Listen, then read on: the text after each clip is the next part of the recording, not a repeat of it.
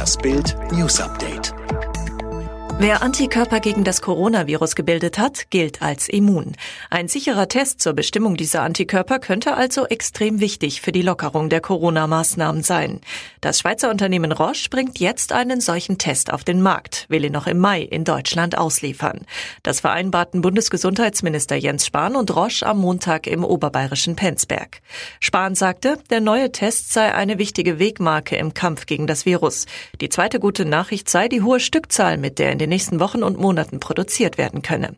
Ich bin dankbar, dass wir als Bundesregierung mit Roche vereinbaren konnten, dass drei Millionen Tests bereits in diesem Monat für das deutsche Gesundheitswesen zur Verfügung stehen.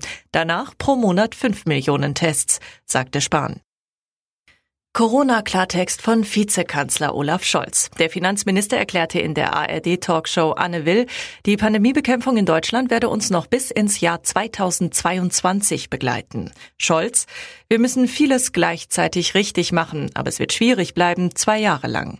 Hoffnungen auf eine einfache Lösung, die es allein richten könnte, erteilte er damit eine deutliche Absage. Denn das ist eine Illusion, das sollten wir auch ganz klar sagen.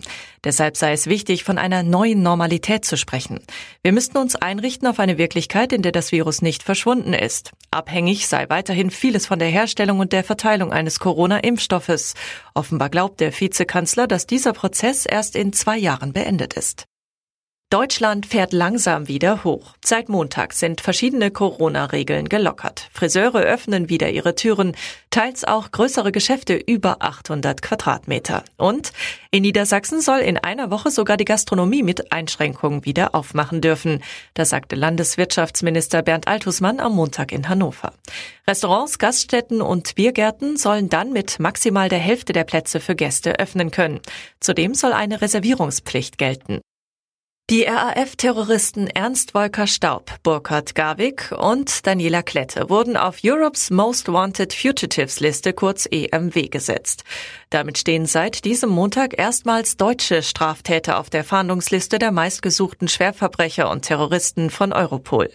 Staub, Garwig und Klette sind seit mehr als 30 Jahren auf der Flucht und gehörten der sogenannten dritten Generation der RAF an. Offenbar treiben sie immer noch jetzt als RAF-Rentner ihr Unwesen. Den Linksterroristen werden mehrere schwere Straftaten, darunter versuchter Mord, vorgeworfen. Robbie Williams nahm im Laufe seiner Karriere so einige Drogen und trank reichlich Alkohol. Abstürze und Aufenthalte in Entzugskliniken inklusive. Über die Spätfolgen der damaligen Eskapaden sprach der 46-jährige Popstar jetzt. Wegen seiner Drogenvergangenheit habe er Gedächtnislücken, sagte er der Sun on Sunday. Außerdem gab er zu, dass er einen Teleprompter für seine Live-Shows braucht, von dem er die Liedtexte notfalls ablesen kann. Hinzu kommt, dass der eigentlich so selbstsicher wirkende Entertainer unter Angstzuständen auf der Bühne leidet. Er sagt, das Letzte, was Sie tun wollen, wenn Sie 80.000 Menschen anstarren, ist zu sagen, ja, ich habe den Text vergessen.